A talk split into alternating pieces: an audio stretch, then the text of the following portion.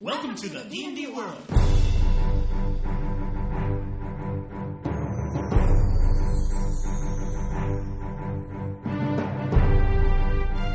Olá, jogadores e DMs! Esse é o episódio 8 do podcast Rolando 20.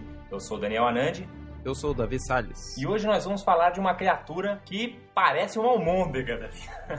É uma almôndega que já passou do ponto. Exatamente, tem, tem um auto perception. É um cara que é um monstro clássico do D&D. Hoje nós vamos falar do Beholder, Davi. O Beholder, hein, cara? E aí, você já morreu por um Beholder? Cara, eu nunca morri por um Beholder, mas eu já matei alguns players com Beholder, cara. Hum, é, eu lembro que uma vez foi bem engraçado, eu acho, com um personagem na sua campanha mesmo. Você utilizou o Beholder e você mandou daqueles raios desintegrar assim no AD&D. E você acabou com tudo, só sobrou o personagem. Tipo, todos os itens deixou o cara mágicos dele. peladão lá no meio da... Eu vou contar essa história aí, mas primeiro vamos para as notícias da semana aí. Vamos ver. Bom, Davi, e o que, que rolou de notícias aí? Bom, a gente teve dois lançamentos importantes que saíram agora semana passada, né? É, teve o Marshall e o Draconomicon. É um nome difícil, é o Draconomicon. É como se fosse o Necronomicon, só que de dragões. assim. E o Marshall Powers, que eh, inclusive já tem uma resenha lá no, no blog, né? Do, do blog do Rolando 20. Vocês podem conferir. E o Marshall Powers, vou te falar, Davi, esse livro deixa qualquer Mantic infeliz, viu? O Mantiquinzeiros vão, vão gostar bastante. Eu acho que não só Mantiquinzeiros, assim, porque tava faltando um pouco, eu achei, né? Falta, faltando um pouco de fits, principalmente. E o Marshall resolve todos esses problemas para personagens que utilizam as classes Marshall. Exatamente, né? Você tem, inclusive, novos poderes at will pro guerreiro, pro warlord, pro rogue, pro ranger, né? Várias opções legais. Lá no, lá no post tem essas, esses comentários aí, vale a pena dar uma olhada. Inclusive uma opção antiga que o pessoal já estava pedindo, que era tanto o guerreiro com duas espadas, quanto também o, o ranger com o companheiro animal, né? Agora essas duas opções vão estar disponíveis aí para os RPGistas, né? Então acho que é um suplemento bem, bem interessante, vale a pena dar uma conferida. E o Draconomicon, Davi, você deu uma olhada? Putz, o Draconomicon eu não dei uma olhada. Na verdade, eu até pensei de olhar assim, mas como você falou que vai usar bastante na- no futuro da nossa campanha, eu deixei, eu decidi. Exatamente, eu já ia te congratular por não ter olhado. O Draconomicon é um prato cheio pros DMs aí, né? Tem muitas opções de, de oponentes, de encontros legais, tem vários tipos de dragão, de outras cores. Tem, tem, a- tem aquela parte do, da descrição dos dragões, da anatomia dos dragões, que já tinha sido muito bem escrita no Draconomicon da terceira edição, mas adicionando isso, várias, vários stat blocks aí de monstros de todos os tipos para a quarta edição. Achei que ficou bem legal, muitos monstros coloridos. E o que rolou também nesse, nessa última semana é que no podcast, o Nerdcast, não sei se os nossos ouvintes acompanham, acho que a maioria do pessoal que escuta podcast no Brasil ou conhece ou escuta regularmente o Nerdcast, eu sou um deles. Mandei lá uma, um, um e-mail né, pro Jovem Nerd ele acabou publicando no, no Nerdcast. Acho que eu vou botar um trechinho aí pros ouvintes ou- ou- ouvirem aí o meu e-mail. Vamos deixar aí o pessoal ouvir. Daniel Anando, 29 anos, engenheiro, Campinas, São Paulo. Muito legal, muito legal o último podcast sobre teorias da conspiração. O 3D estava maluco, mas o Tucano mandou muito O bem. 3D é maluco. Exato. É o seguinte, como mestre de Dungeons and Dragons por décadas... Isso é alguma qualificação? Ah, Isso é uma observação. Ah, tá. Comprei... O cara bota no currículo, né? D&D. É isso que me preocupou agora. Eu comprei na hora a camiseta Double Damage. É um mega Ah, sucesso é uma né, história. camisa fodástica. A cor ficou foda. Não era pra ser essa cor. Não era, mas aí não tinha. A estampa ia ser verde, o fornecedor não tinha o verde que a gente queria, aí ele ofereceu outras opções e escolhemos essa que é agora, por insistência da portuguesa, que nunca gostou do verde. Exato. E a camisa ficou foda pra caralho. Temos que dizer. Parabéns. Apesar de já ter comprado camisetas antes, me surpreendi com a melhora da qualidade. Ai. Achei que nem dava mais pra progredir. A malha continua excelente. Só um comentário. Vocês agora vão ter que pensar já na versão 2.0 dessa camisa. Porque na quarta edição do Dungeons and Dragons, um 20 não é double damage, mas maximum damage. Cara, olha só. Quando você pega um dado de 20 lados, Isso é uma discussão antiga no RPG. você joga o dado de 20 lados sobre uma superfície plana. Exato. e ele para com o número 20 pra cima, só tem uma coisa que acontece. que é o dano duplo, cara. Exato, porra. Não tem esse negócio de dano. Isso é uma palhaçada. Eu não aceito isso, Porque cara. olha só. Tem várias formas de fazer. Cada mestre escolhe a sua, né? Cê- Na nossa época era double damage. Sim, cara, você tirou 20 na porra do dado, o que é tão difícil quanto tirar um ou sete ou três.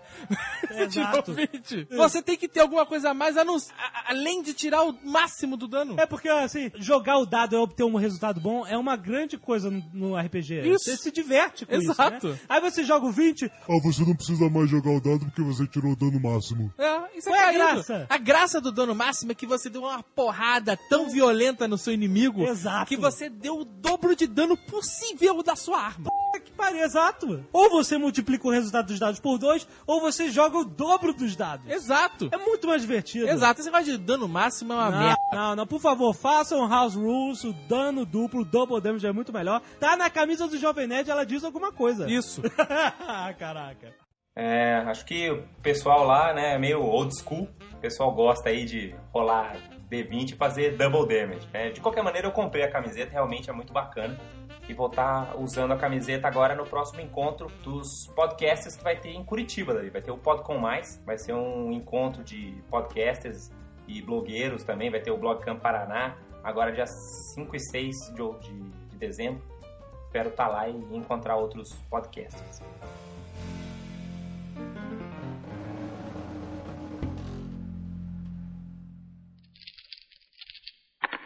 Bom, Davi, tiveram alguns comentários aí no, no, no nosso blog do último podcast, do episódio 7. Né? O episódio 7 foi sobre o mago. Né? E teve alguns comentários lá no blog. Quem comentou por lá, Davi? Bem, comentaram o, o Shin aí, ó, tá sempre comentando. O Leandra achando o podcast muito bom, que deixa a gente bastante feliz. O Shin tava com uma dúvida, só que você já explicou lá, sobre a rolagem de acerto quando a magia é Burst ou Blast. Isso, porque antigamente a gente fazia apenas uma rolada só, né? Você, na verdade, fazia uma única... Você fazia, na verdade, os saving throws da, da galera, né? E rolava um dano só na terceira edição. Mas as pessoas têm essa confundem isso daí, porque a gente tá tão acostumado a rolar dano, né, para cada uma da, cada, Uhum. cada um dos ataques diferentes que a gente faz, mas para os ataques em área na quarta edição, a gente vai fazer uma rolada de D20 para cada alvo, mas você vai fazer uma única rolada de dano para todo mundo. Tem gente, tem gente que usa uma regra caseira que é você rolar o D20 uma vez só, e se for maior do que, e aí você compara só aquela rolada com as defesas. Mas o problema desse tipo de coisa é que você pode. Você vai ou pegar todo mundo ou errar todo mundo na maioria das vezes, né? Porque as defesas são bem próximas agora na quarta Uhum. edição. Gente teve também um comentário da, da Dani Tost, né? Que ela tem lá o, o site dela de, de direito, o danitost.com. Também faz parte do podcast Decodificando. Tá virando uma leitora assídua aqui do, do Rolando 20. E ela pergunta aí um pouco sobre ah, o que a gente usa para jogar online. Né? A gente fez aí o nosso post sobre Fantasy Grounds. O Davi fez um post bacana explicando lá sobre Fantasy Grounds. Dá uma olhada lá, é o que a gente usa. E ela fez alguns, fez os comentários dela, né, sobre, sobre o mago tal. Você vê que ainda existe algum, algum preconceito aí e um, e um, né, algum, algum medo aí do pessoal que tá migrando ou que tá vindo das outras edições em relação aos magos, né? Tanto que os controllers não são muito populares, né? Não, não, não são, cara, mas, mas eu gosto deles. Eu acho que quando as pessoas experimentarem, eu acho que o pessoal não gosta do controle porque ainda não experimentaram, mas quando você joga com ele, você, você vê que ele é diferente do que você esperava. O que mais, Davi? Bem, aí depois tem o Yokai X, que pediu pra gente fazer a resenha do Marshall, que foi feita já, né? É, não foi uma, uma resenha super completa, porque eu ainda não terminei de ler o bicho inteiro, né? Ainda faltou dar uma olhada mais detalhada nos Paragon Paths, nos Epic Des- Destinies, mas pelo menos já tem lá uma, uma resenha geral, lá já dá pra dar uma olhada. E ele pergunta também do Paladino, né? As outras classes a gente deve fazer aí com, com o tempo, né? Tem bastante espaço aí pra gente falar das, das outras classes ainda. Uhum. É. Estamos chegando no nosso episódio 8 já, né, Davi? Aham, é, nossa. Parece que começamos ontem, mas esperamos chegar em muitos outros episódios aí, então vai dar tempo de falar de todas, todas as classes aí.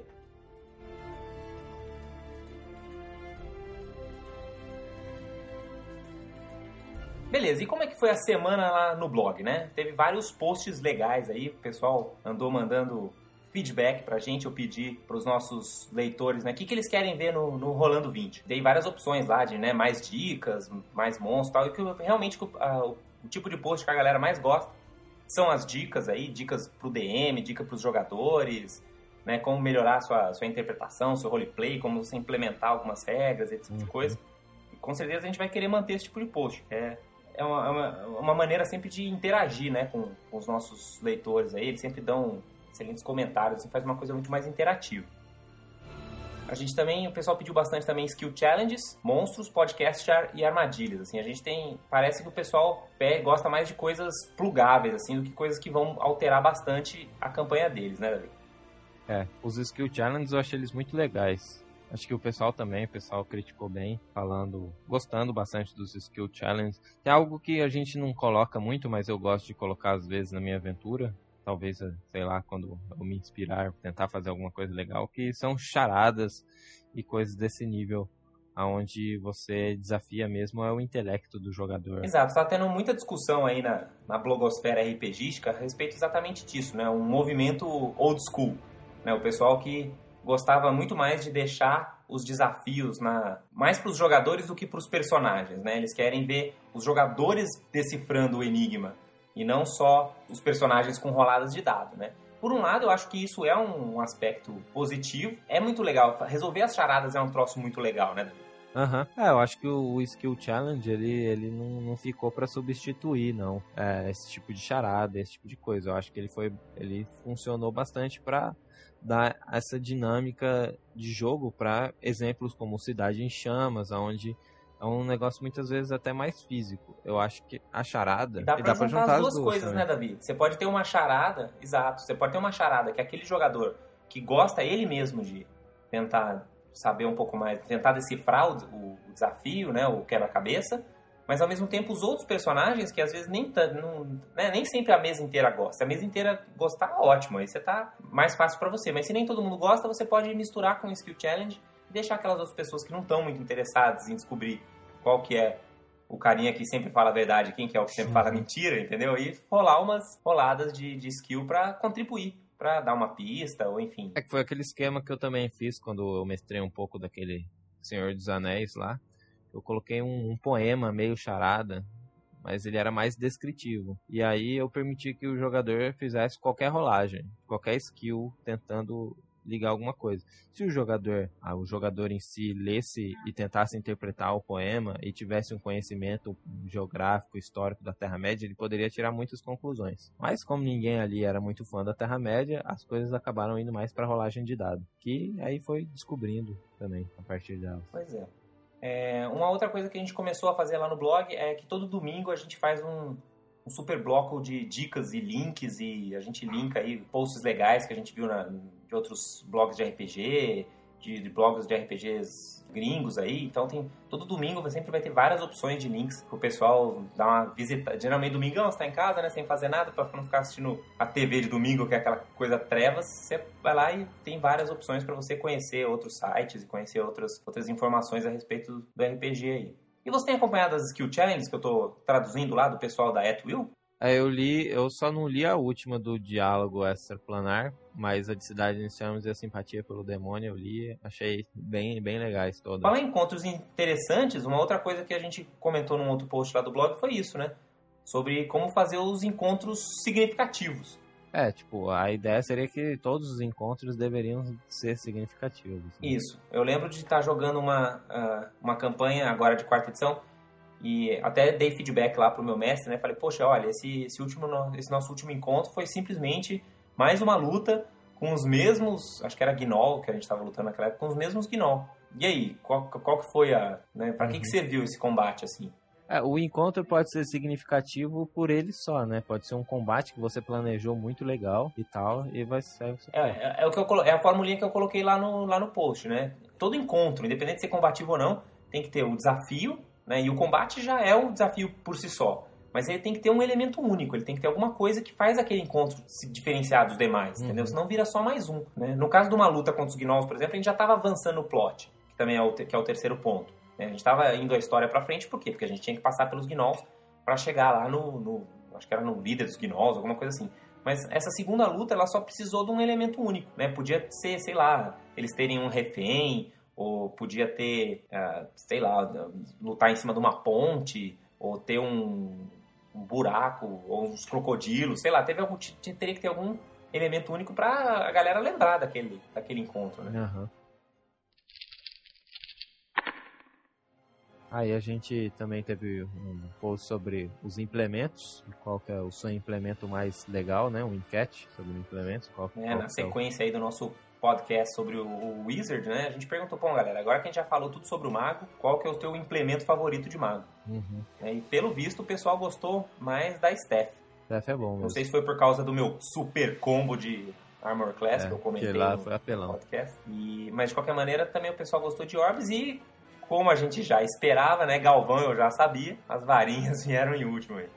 É, ma- mas não sei, eu, eu ainda tenho plano de fazer um mago especialista em varinha só pra ver se é uma merda mesmo. ou se tem salvação. É, de repente tem algum combo aí que a gente não tá vendo, né? Bom, mas se o Arcane Power vier tão bom e tão cheio de opções quanto o Marshall Power, com certeza eles É. vão dar um revamp na varinha e ela vai virar uma, uma opção mais interessante.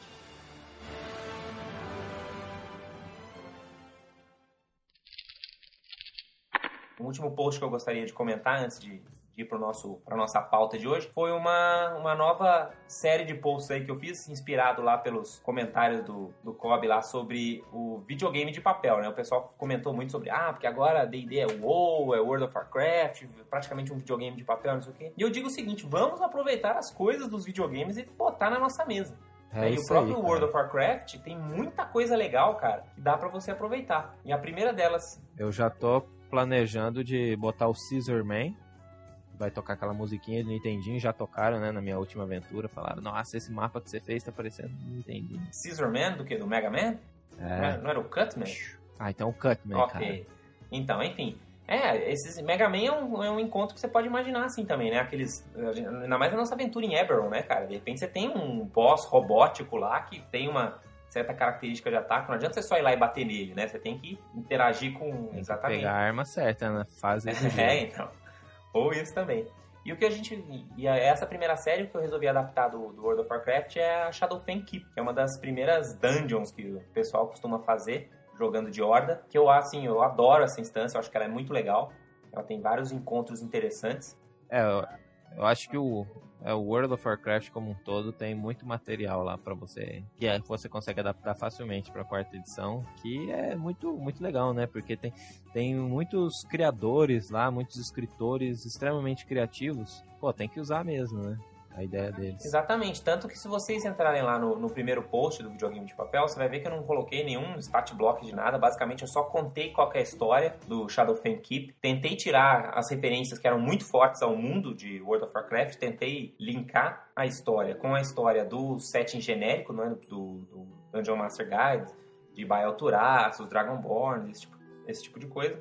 E acho que ficou interessante, né? O pessoal Ah, ficou legal. curtiu aí. Vamos ver se a gente consegue manter aí, né? Eu já, já coloquei tanto é, a introdução, né? A história do forte, já coloquei também o primeiro encontro com os Worgen, que são tipo uns lobisomens, assim. E o, o próximo post, os próximos posts vão ser o Fenris, que é um lobo gigante lá, que é um pet do Arugal. Depois vai ter o Barão Silverlane, que era o, um fantasma lá, que, que era o antigo dono do, do forte.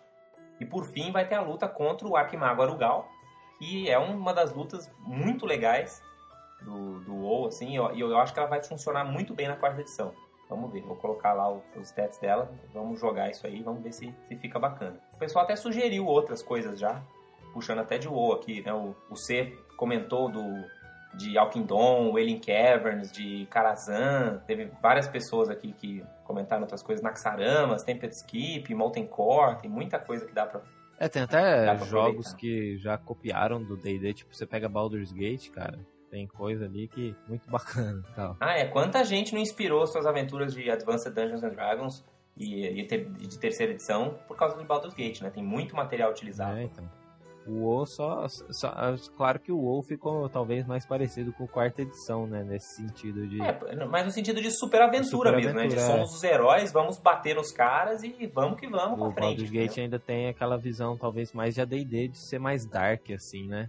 Tem uns vilões, assim, puta, Baldur's Gate 2, cara, tem uns vilões que eu achei os vilões mais legais de ever que eu já vi, assim. Tem, e os vilões bem bo boquetas, assim. Tem um que você encontra no distrito de Baldur's Gate, só, só que é um cara que ele, ele corta as peles das pessoas e tá fazendo uma armadura maligna e tal. É, mas isso aí é referência direto lá do Silêncio dos Inocentes, né? É, então, tem o videogame, cara, é, é uma, um lugar de inspiração, porque o pessoal, principalmente esses que criam videogames de RPG, que fazem sucesso, geralmente são pessoas que escrevem muito bem, que têm muita criatividade e por isso que dá tão certo. E por que não beber dessa fonte também, né? Uhum. Então, não vejo problema pra... É, é, o é, Baldur's Gate e World of Warcraft são tão videogames um quanto o outro, né? A gente não pode excomungar o World of Warcraft só porque a gente quer. Não, só porque criou-se. É. Não, é o videogame de papel, é o WoW, não, é ridículo. Na verdade, tanto que eu lembro que eu tentei jogar Baldur's Gate 2 de novo. Putz, a história realmente é fantástica, é muito boa. Mas o problema é que na hora que você vai pra entrar em qualquer combate, você tem aquele problema de... Ah, entrei no combate aí, bufa todo mundo com 500 mil buffs, faz toda pré-combate. É um negócio demorado, É. sabe? Então, na verdade, eu fico imaginando no dia que eles fizerem um jogo que nem Baldur's Gate, com, a, com o Rule Set, né, com as regras da quarta edição, acho que vai ser um jogo muito foda. Ah, com certeza. Vou, vou querer jogar assim. E um último post que eu acho que, não sei se chegou a dar uma olhada, queria ouvir teus comentários aí, Davi, é sobre aquele, uma das dicas do, dos DMs lá. Na verdade, é umas dicas pros players, né? Tipo, Uhum. 10 maneiras de deixar o seu DM feliz. Chegou a ver, Davi? Ah, esse post eu li, sim, achei ele muito bacana. Ele Você fala- concorda com algum? Você acha que faltou alguma coisa? Ah, eu concordo com todos aí. Como. Não lembro quem falou, mas falou que tem o negócio do horário, né? De chegar na hora e tal, que é bem Ah, importante. é, pontualidade, é. E, mas, é, obviamente, isso não é só pro seu jogo de RPG. Vão pra. Cheguem em horário em tudo, gente. Chega no horário na sua reunião de centro acadêmico, esse tipo de coisa, porque É, é chato sofrido isso aí. É, não é, não é só no jogo, né? Mas, mas no geral eu achei muito boa também. E eu gostei também do post que acho que foi hoje que foi colocado sobre hoje é no dia da gravação, né? Sobre Uhum. fazer o background do personagem e tal. Que também acho que é uma boa dica também. Eu acho que o DM também fica muito feliz quando você chega com um personagem e muito interessante. Um, porque ele vê que você vai estar interessado no jogo. E isso já é Claro. gratificante. E dois, também porque dá pra. Ele fi- fica mais fácil pra ele criar aventuras e criar coisas. Exatamente. É, é aquilo, é aquilo que eu comentei, né? Você não precisa chegar lá com três páginas escritas inteiras do seu personagem, entendeu? Você, claro, se você Uhum. quiser fazer isso, ótimo, é, é muito legal. Mas se você só chegar lá com dois parágrafos, mais ou menos falando, olha, ele vem daqui, a história dele é mais ou menos essa. Talvez seja até bom você fazer um resuminho pro mestre, né? É, se você legal. aparecer com a história no primeiro, na primeira sessão, não espere que ele vai ler seu- sua, sua tese de mestrado para mestrar pro seu personagem. Assim, isso falando em D&D, né? Claro que tem outros outros RPGs que aí, né, você realmente precisa. A gente tá falando de Castle Frankenstein, por exemplo, a sua ficha é uma carta, é um diário do seu personagem. Aí não tem jeito, né? Claro, você vai ter que fazer uma história maior. Né? Agora Uhum. nós estamos falando de D&D, cara. A gente não... É porque D&D, o cara, o mestre, provavelmente não importa se você vai ser mago abandonado pelos pais e criado por um ermitão ou um guerreiro fortão da cidade. Tipo, a aventura no geral vai ser a mesma. No caso de vampiro, isso é melhor o mestre ter os personagens antes pra depois montar a aventura. É, na verdade é sempre bom o mestre ter os personagens antes pra montar a aventura, mas em geral no D&D vo- é, É, tem essa D&D. questão de ser mais plug and play, assim, né? De, bom, vamos sentar e jogar Uhum. e tal. Que é uma coisa meio old school também, né? Na época do D&D original, né? A, a gente até comentou no, no podcast lá que o, que o Marcelo participou das mudanças. É, antigamente você não tinha essa de, ah, vou fazer um mago. Você rolava 3D6 lá, o que você conseguisse tirar um número bom, você fazia o personagem. Então, imagina você querer pensar no background do personagem. Então, isso é uma coisa meio, novi- meio que surgiu depois no D&D, né? Então, não exagerem, mas façam, né? Mas pensem aí numa historinha que vai, com certeza, deixar o jogo mais divertido pra todo mundo. Uhum. E outra coisa também, desse daí, né, dos, das 10 maneiras, aprender as regras, cara. Eu acho isso. A melhor coisa que tem é sentar e jogar com pessoas onde todas sabem as regras e isso não empaca o jogo. Isso eu acho muito E bom. quem não larga o dado? Deixa o DM muito feliz. Quem não larga. Isso daí foi, rolou um debate, né? É o, é o item grande. 9. Aquele povo que fica assim, balançando a mão, balançando a mão, balançando a mão. É. Começa a ficar nervoso na mesa, assim. Pelo amor de Deus, joga logo! É, eu, eu não tenho esse problema. Eu acho que joguei com poucas pessoas e ou pessoas que conseguiam controlar esse, esse problema. Então eu nunca sofri muito disso, mas com certeza deve ser, deve ser meio mala, né? Não só pro DM, né? Porque eu achei legal desse negócio que não é só pro DM que deixa feliz, é pros outros jogadores que fazem isso também. Exato, exatamente. Você tem alguma superstição com seus dados, Davi? Não, não tenho nenhuma não. Eu só falo pra ninguém jogar o, o dado do Paranoia, que eu, quando eu comprei o RPG Paranoia veio com dado. Porque Uhum. ele é um dado transparente que a, a- os números não vieram pintados, né? Pra você nunca Sei. saber o que, que você tirou. Pra você ficar na paranoia, é esse? Você ficar na paranoia. Então, e todo mundo acha aquele dado mó legal. Olha, não dá pra ver nada, vou jogar com esse. E aí me dá um pouco de nervoso, mas não é superstição, é só É racionalidade. um dado mesmo. prático. É. Ah, Não, eu, por exemplo, não gosto que as pessoas fiquem enrolando o meu set de dados, entendeu? Tipo, quando a gente tá numa mesa que só tem o meu set de dados, aí tudo bem, né? Todo mundo rola. Mas geralmente a gente tem milhões de dados. Então eu gosto de deixar os meus dadinhos arrumadinhos assim e tal, pra eu jogar. E aí quando vem os outros players roubar meu dado, eu fico revoltado. Ah, isso foi um pouco mala, porque da última vez que eu fui jogar lá em São Paulo, né? No final, cada um vai pegando um dado de um, o que vai pegando do outro, né? Porque o dado vai rodando, né? Porque eu pego da direita, aí o cara que tá na minha esquerda pega o meu da Principalmente os D8s, cara. Isso é uma coisa que acontece muito com os D8s. Porque o o D20 a galera tem mais apego, né? Ah, e, o- e o D20 cada um precisa ter o seu na mão, né? Não precisa rodar tanto. Agora D8, ah, cadê um D8? Aí pega o seu. Aí o cara vai mandar aquele dele, opa, mais dois É, D8. Aí, Aí, já era. tipo, ficou faltando dado, ninguém mais sabia de quem que era o dado, esse tipo de coisa. Complica também. Mas eu eu sou um cara muito racional, não tenho superstição. Então vamos falar aqui do nosso assunto de hoje, né? A ideia é falar do Beholder. Mas antes de entrar no, no Beholder, vamos entrar um pouco, vamos falar um pouco dos monstros genericamente, assim, vamos eh, falar um pouquinho de como ficaram os monstros na quarta edição, e aí depois a gente entra no detalhamento do nosso primeiro monstro, porque a ideia depois é a gente falar de outros monstros também legais, assim, monstros icônicos do D&D também, né? Então, o que, que você acha que mais mudou agora no- Ah, nos monstros na É, quarta edição? tem- todo mundo tá falando, né, que tem aquela a volta ao AD&D, onde o monstro é monstro e o jogador é jogador e cada um no seu livro e no seu nas suas regras, né?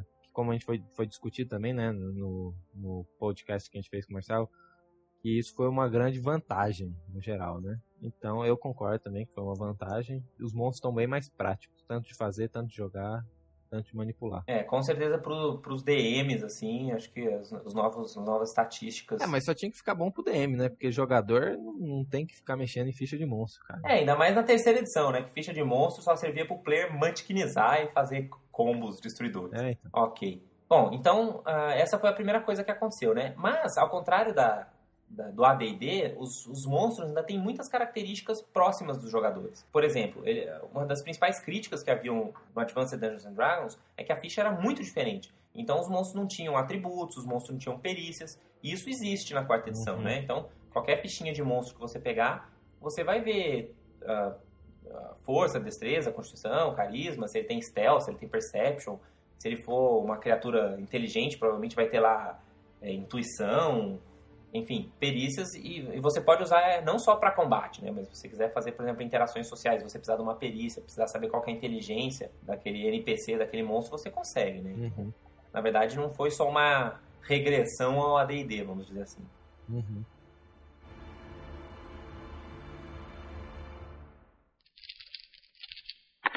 E aí, dos monstros, nós temos agora os monstros divididos, assim como os personagens têm os seus roles, os monstros também têm os seus roles. É, os monstros também têm os seus papéis, né? Então, as- assim como os papéis dos jogadores, né, se dividem aí como líderes, strikers, controladores e, e os, e os defenders, né? Os monstros também têm os seus papéis. Quais são os papéis que os monstros podem ter? Davi? Aí tem os artillery, que seriam que é os cara que atira de longe em você. Bem legal, ontem na aventura eu coloquei três artilleries e eles tinham 20 pontos de vida cada um. Ah, mas eles destruíram o nosso grupo, cara. Mas detonaram. Eles foram os últimos monstros a morrerem. Os jogadores preferiram matar o Soldier com um milhão de pontos de vida em vez de matar o Artillery que dava muito dano todo turno, né? Mas vivendo e aprendendo. Ou seja, ou seja, prenda com o Davi e não repitam o meu erro e do meu grupo. É, não. Certo? Em geral, não deixe os artillery dando sopa no mapa, cara. Vai atrás dele. Porque geralmente eles têm poucos pontos de vida, geralmente eles têm uma defesa baixa, mas eles fazem dano de longe. É, o, o engraçado foi justamente isso, porque aquele- eh, esses meus monstros tinham. Só faltou ter escrito Artillery neles. Porque eles faziam muito dano, a AC deles eram 15 e eles tinham 20 pontos de vida. Se você derrubar um deles, era.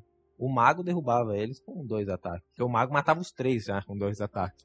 Então esses são os artillery. Os artillery são mais ou menos uns strikers De do- longe. é. dos monstros, só que eles só ficam de longe. É, porque depois a gente tem os skirmishers, que são os strikers de perto, aí, os strikers melee, né? Exato, exato. Mas então, já falando dos skirmishers, eles estão. É, os skirmishers, se for ver, são os monstros mais comuns. A, maior, a maioria dos monstros, eles são skirmishers. Né? Por quê? Porque se você não tá na dúvida o que, que é o seu monstro, ele é um skirmisher. Né? Aquele cara que bate um pouquinho, ele até pode ter ataques de longe. Em geral, o negócio dele é bater de pé. A, a grande palavra-chave dos skirmishers é mobilidade. Você vai ver que quase sempre eles têm um poderzinho que ele bate e anda, ou que ele dá um teleporte uma vez pro encontro. Os skirmishers, exatamente por serem melee, eles têm essa questão de mobilidade. Né? Você pode imaginar o Ranger né, como sendo um, um skirmisher. Se a gente fizer um, um Ranger monstro, ele vai ser um skirmisher. Aí nós temos os brutos. Ah, os brutos também amam, Davi. É.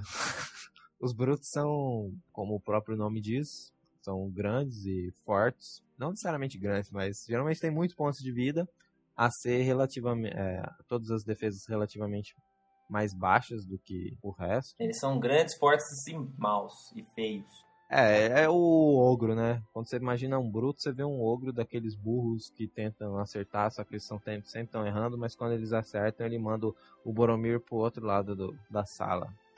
Eu, eu, penso num bruto, eu penso naquele orc berserker com Great Axe que já decepou várias cabeças na minha mesa lá de São Paulo. É, graças a Deus eu não fui um desses sortudos. O, então, os brutos a gente você tem que tomar cuidado com eles. Então, geralmente os brutos eles só são melee. Então, um bruto ele é perfeito para você mandar um um Ice uhum. Arrow, deixar ele slowed, deixar ele de longe. Geralmente os brutos, se eles não chegarem em você, você tá sossegado. Mas também quando eles. É o que o Davi falou. Quando ele bate, dói.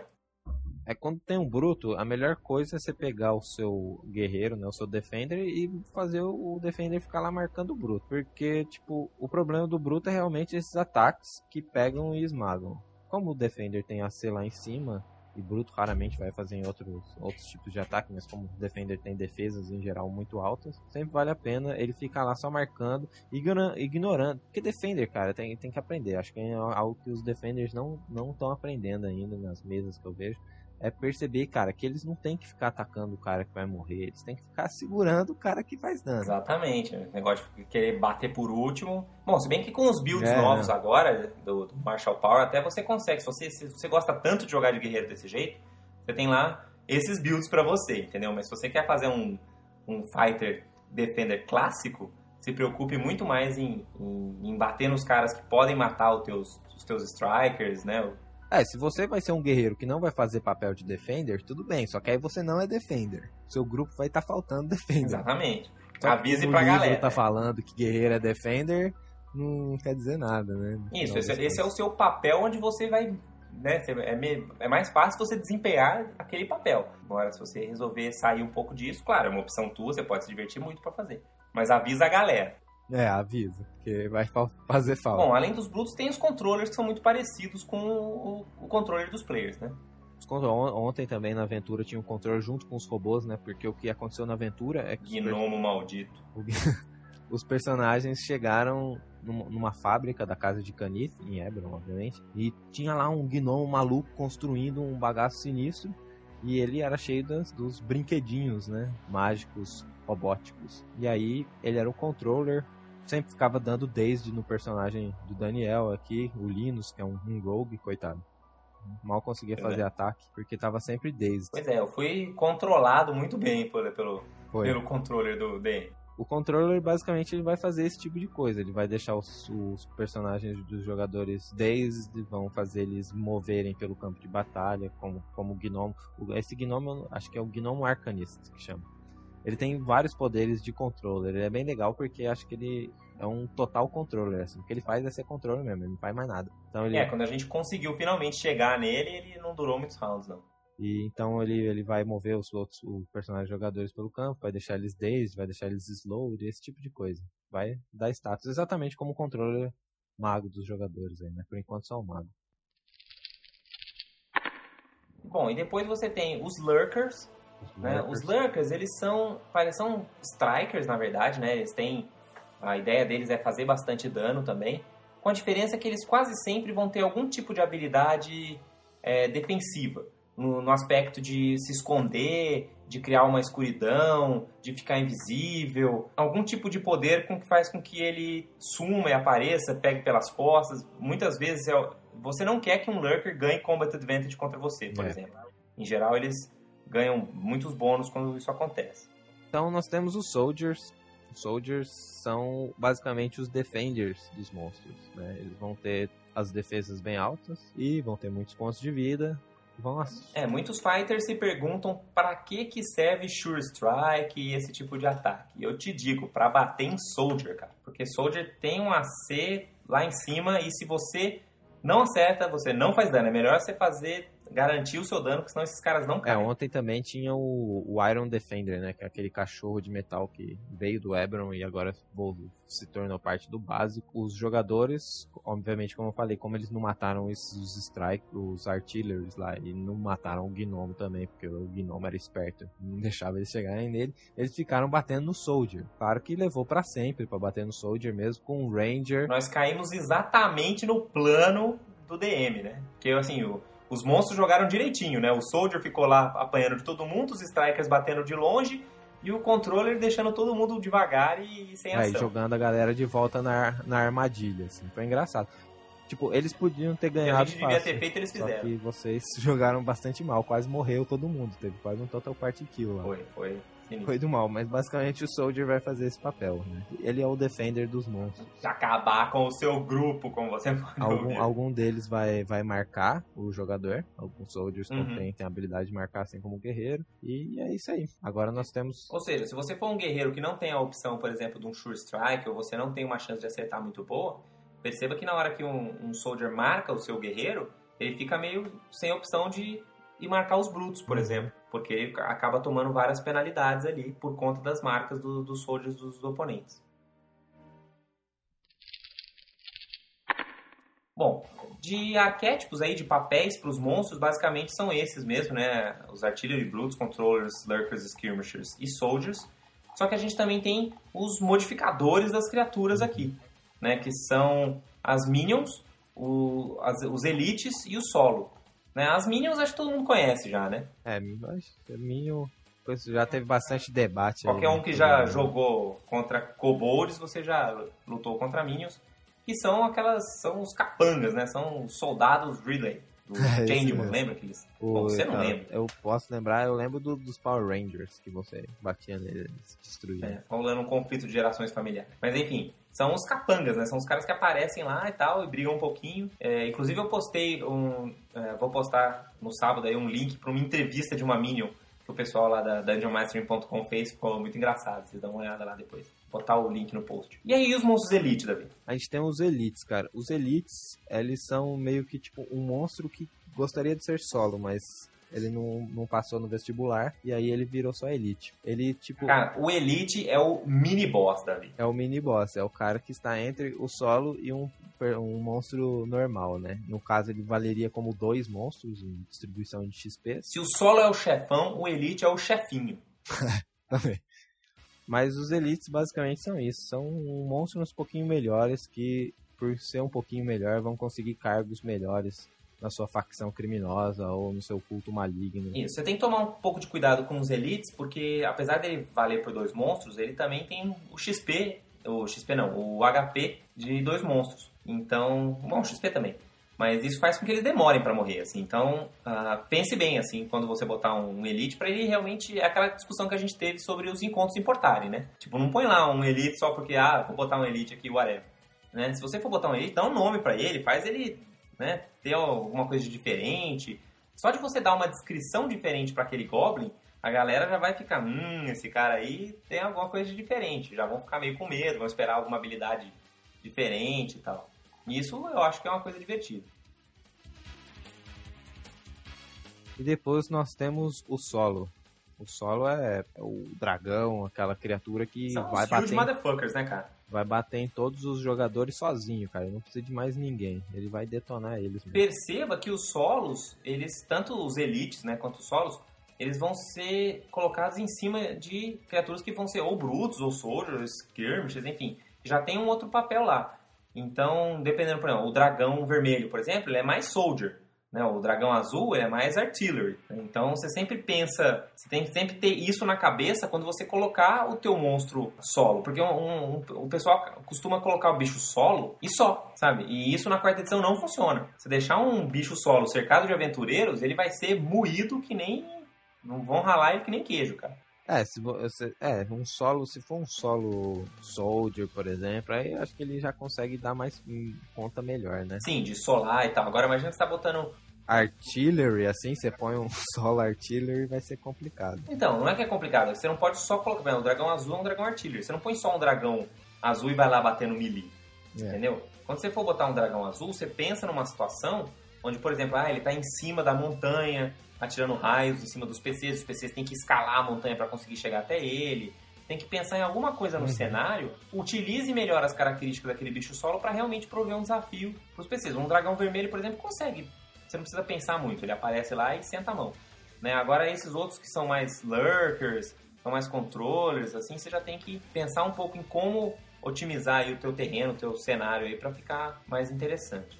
E como os, os- agora, né, você faz o XP budget só porque o monstro é solo, ele não necessariamente tem que lutar sozinho também. Ah, sim, claro, isso é um fator muito importante que as pessoas não podem esquecer. Taca minions junto, uns kobolds junto com o seu dragão, não tem menor problema você misturar criaturas solos. Você só tem que ver se não vai ficar um desafio muito forte para os seus personagens. Mas isso é totalmente normal, você botar um solo com outras criaturas.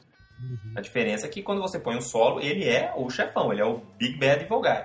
É, ele, ele tem que ter descrição e des- talvez um nome próprio. E aí nós temos os líderes também, que é tipo um subtipo especial, né? Sim, O líder pode ser líder, controller, líder, skirmish, solo.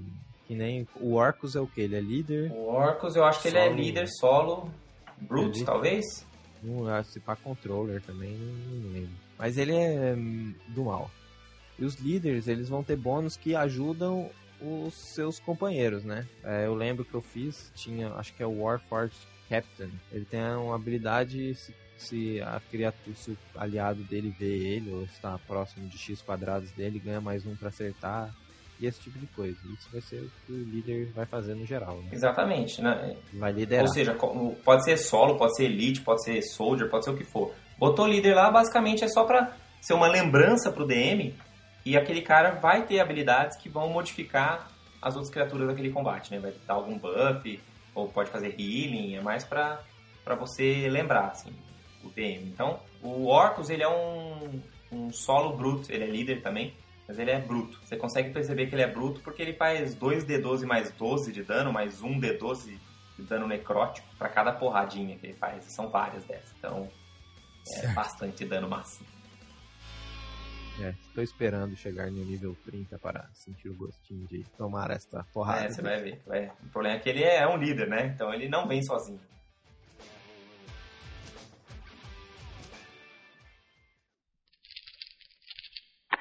Beleza, Davi. Agora que nós já demos uma introdução aí aos nossos ouvintes a respeito dos monstros, vamos falar do nosso monstro icônico da semana, Davi. É, o Beholder. O Beholder já apareceu numa entrevista, né? Da, da Wizards, aquelas entrevistas bem Isso, onde entrevistaram o Tiffany, o Gnome, entrevistaram o Beholder também. A gente tá colocando o link aí no post pra vocês verem. É, muito bom. E o Beholder é um monstro muito mega clássico, Davi. Ele é. Nossa, quem nunca lutou contra o Beholder? O Beholder que eu mais lembro é o Beholder justamente do Baldur's Gate 2. Mas você não encontra um monte de Beholder no Baldur's Gate 2? Sim, cara, mas um monte de Beholder tem lá, os Beholder Minion lá, não. Minion não sei se tem, mas Beholder tem os mais fraquinhos, né? Mas tem uma, um- uma aventura lá, se você entra lá no distrito dos templos e tal, começa a ter um, um culto secreto que cultua os Beholders e tal. E aí você É, vai isso é bem investigando. Forgotten Realms mesmo. Tem bastante Beholder que faz isso em Forgotten. Você vai investigando, assim, o Beholder querer. Aí pra você entrar no culto, você tem que arrancar um olho seu e tal. Aí depois você, no final você luta contra o Beholder, que é um mega Beholder do mal, que você tem que salvar e dar load umas 30 vezes até conseguir matar ele. Pois é, mas se você for fazer isso na quarta edição, garoto, isso não vai acontecer. Então se prepare quando você for encontrar ele. O, o Beholder, na verdade, ele veio lá do comecinho mesmo, né? A história dele diz o seguinte, que ele foi... Ele é um dos monstros do D&D que não é baseado em criaturas mitológicas, né? Porque a grande maioria dos monstros de D&D é tipo, Uhum. sei lá, Medusa, É Medusa, Minotauro, Vampiro. esqueleto, múmia. Tríade, Centauro. São todos monstros, os elfos, os anões, falar né?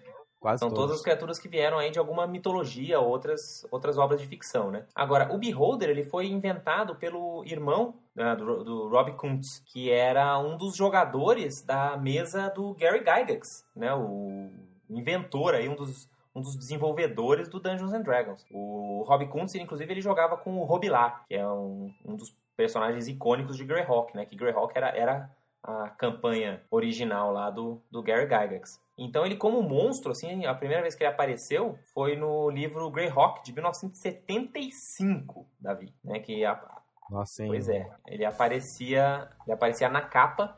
Eu vou botar o endereço da capa, ele é um de- desenho bem tosco. Vou botar aí no post para vocês verem também. E ele aparecia, ele era conhecido como uma esfera de muitos olhos naquela época. Basicamente era um globo que tinha olhos mágicos. Não tinha nem nascido ainda nessa época.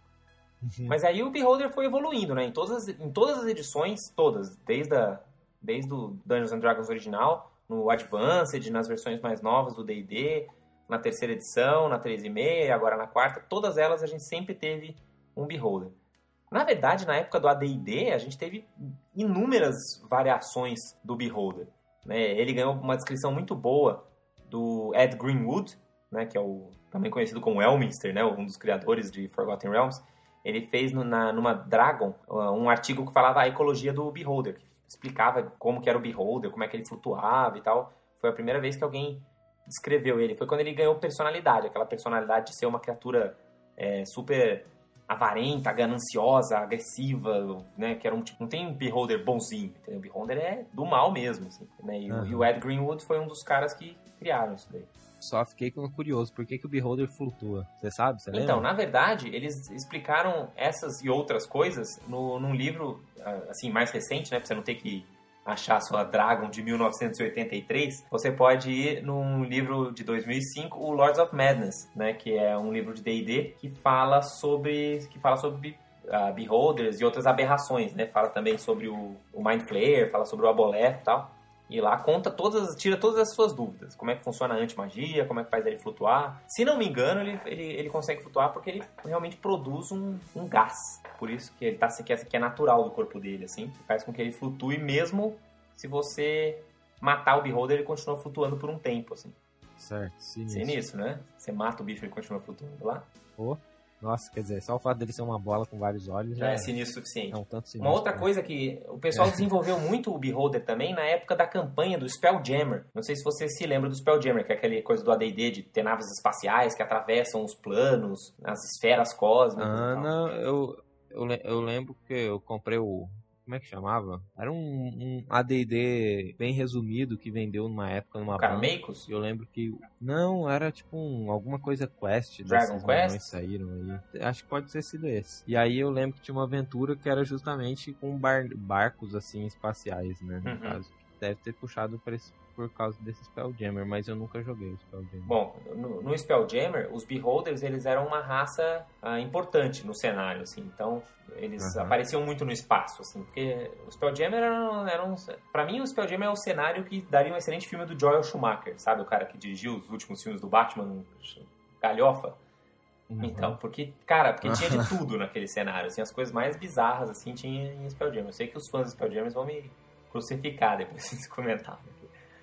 Mas, mas os Beholders apareciam muito lá e teve vários suplementos que descreveram um pouco melhor na época do Spelljammer os Beholders. Por exemplo, eh, nessa época eles explicavam, por exemplo, como que os Beholders interagiam com as coisas. Por exemplo, como é que um Beholder consegue ler um livro, por exemplo? Como é que ele vira as folhas?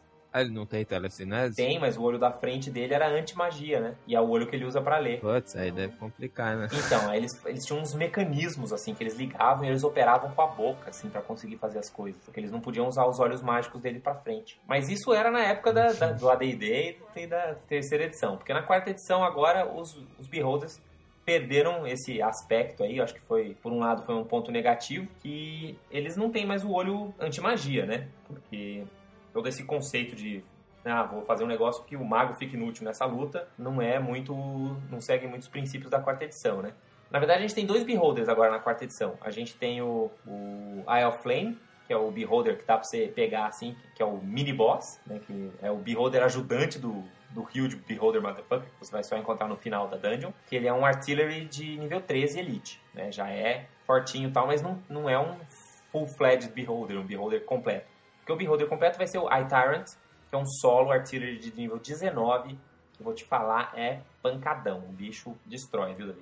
Posso imaginar. Ele, ele desintegra as pessoas, ele joga as pessoas pra longe. E agora o olho central dele, ele não é mais anti-magia e ele deixa os carinhas dazed. Então toma aí quem quiser bater no, no Beholder. Se prepare que vai ter, vai ser uma mega, um mega combate. Aí vão se preparando lá no lá pro nível 15 assim, acho que já dá para você, pro seu grupo ir lutar contra contra o Beholder numa luta É. épica. Esse negócio de ficar desde o Anand, o Anand já ficou acostumado, Ah, né? é. Meu, meu Rogue, Aí. coitado, só conseguia fazer 4 de dano por round enquanto eu estava dazed. Ele ficou tão empolgado na aventura passada que ele deu um montão de sneak attack, tirou crítico, cara. Agora ele nem, nem encostava no controle, né? Porque ele dava chava desde e saía fora. Exatamente. E eu, aí o que, que eu fazia? Dava charge. E aí com charge, com o meu rogue, ele faz o quê? Faz um D4 mais zero. Imagina o Rogue lá, cara. Chegava lá, charge. E quando ele acertava, ele dava um D4 mais 2 de dano. Não, mais nada, é mais força, né? Com charge. Mais nada, né? Triste, cara. Era triste. Muito triste.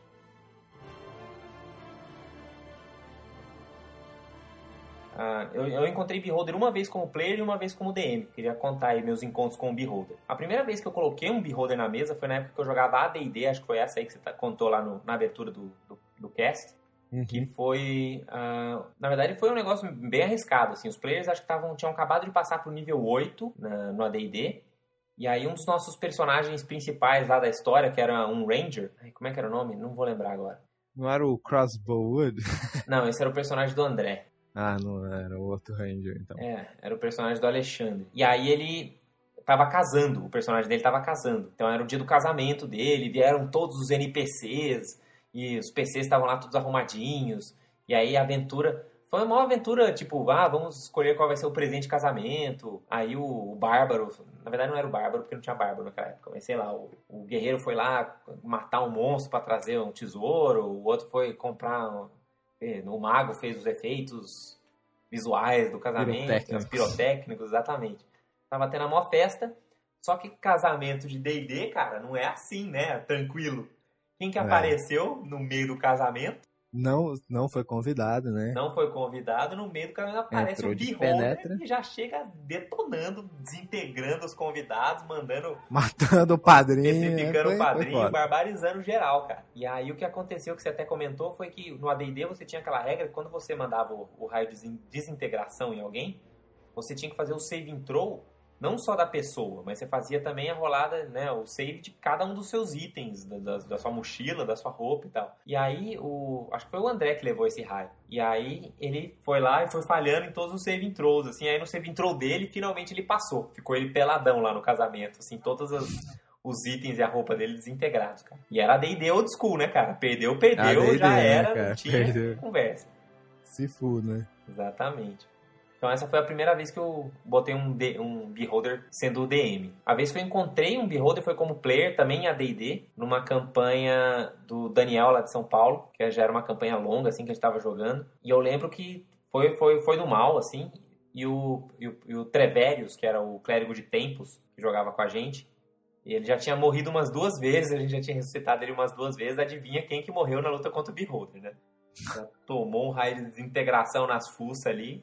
O Deus, ele já chegava, pô, você de novo, cara. É, então, já. e aí, o que aconteceu dessa vez? Quais são as novidades da, da semana? Já tava nesse esquema. É, bom, e só então comentar algumas curiosidades aqui sobre, sobre o Beholder. É, o Beholder foi um dos monstros que apareceram no Caverna do Dragão, não sei se você lembra desse episódio, o Olho do Observador. Ah, deve ter assistido, né? Você não lembra aquele episódio que, a, que aí eles vão encontrar o Beholder e aí tem um cavaleiro que o, o Presto faz uma tampa de, de lata de lixo para ele usar como escudo? Ah, lembro, lembro, lembro. E aí a Diana dá uma, vai dar uma flor pra ele, aí eles apanham do Beholder, mas aí o, o cavaleiro mostra a flor pro Beholder e o Beholder não pode ver uma coisa bela. E aí ele Eu derrete. Enfim, é um monstro clássico aí do Caverna do Dragão, cara. É, também aparece um Beholder no, no filme do Dungeons and Dragons. Você assistiu o filme do Dungeons and Dragons? Davi? Ah, claro, né? Assisti o 1 e o 2, cara. Aquela bomba total que é o primeiro filme do Dungeons and Dragons, cara, é muito ruim aquele filme. O 2, você só não fala que é uma bosta, porque o 2 ele, ele, ele não é tão pretencioso, né? É, o 2 é só um filminho vagabundo, né? O 1 é ruim mesmo. É, os É caras ruim os profissionalmente. cara já falaram, ah, vai ser, vai ser uma bosta. Então você já assiste tranquilo. Agora um 1, né? Ó, primeiro filme de D&D, caraca. Nossa. Já foi todo empolgado assistir, coitado dele. Bom, mas tem um Beholder. Se, é- se você não Tem, foi assistir ele- porque... Ele é figurante, Não, né? ele é totalmente inútil e aleatório no filme, como todo o resto. De fato. E uma última curiosidade aqui, pessoal, também aparece um Beholder em outro filme clássico da sessão da tarde, que é o Aventureiros do Bairro Proibido. Você lembra desse filme?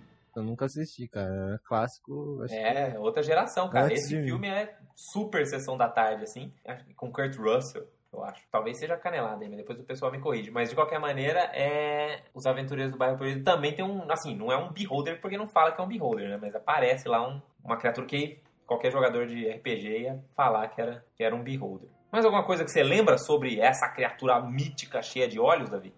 Não, cara, eu não, não convivi muito com Beholders, nem nenhum jogo joguei, nunca coloquei numa aventura minha. A minha única experiência foi no Baldur's Gate mesmo, mas a experiência que eu tive lá foi bem legal. Achei uma criatura muito bacana. Beleza. Então acho que já estamos aqui com mais de uma hora de gravação. Espero que o pessoal tenha curtido. Foi um episódio meio feito na correria, então espero que tenha seja aprovado. A gente está com muitos downloads aí, o pessoal está curtindo. E aí a gente vai fazer também podcast sobre outros monstros. Então a gente espera a sua sugestão aí, se você quiser, né? O que, que você que quer que seja o próximo podcast de monstro? Quer que a gente fale sobre aboleth, sobre os vampiros, sobre dragões?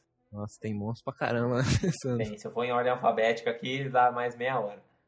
É. Beleza, então é isso aqui, vamos ficar por aí e a gente se encontra daqui a 15 dias no próximo episódio do podcast Rolando 20. Isso aí, valeu, gente. Obrigado aí por estar ouvindo, comentando e lendo. A gente tá muito feliz com o sucesso que tá sendo. E continue enrolando 20. Fala em 20 aí, pessoal. Até mais. Dungeons and Dragons.